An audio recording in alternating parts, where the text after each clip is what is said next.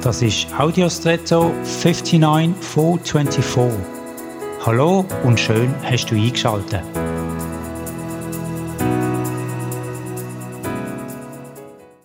Vielleicht gehörst du auch zu denen, die gerne Spaghetti haben. Und soweit mir bekannt ist, werden Spaghetti jeweils mit einer Sauce serviert, sei es Bolognese oder Napoli.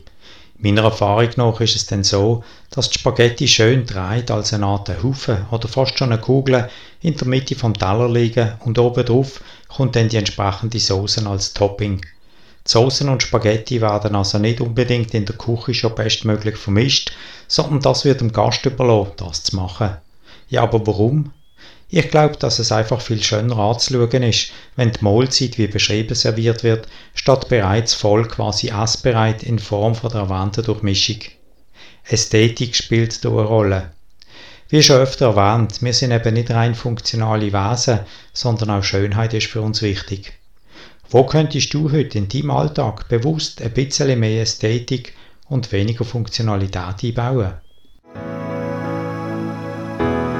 Und jetzt wünsche ich dir einen außergewöhnlichen Tag.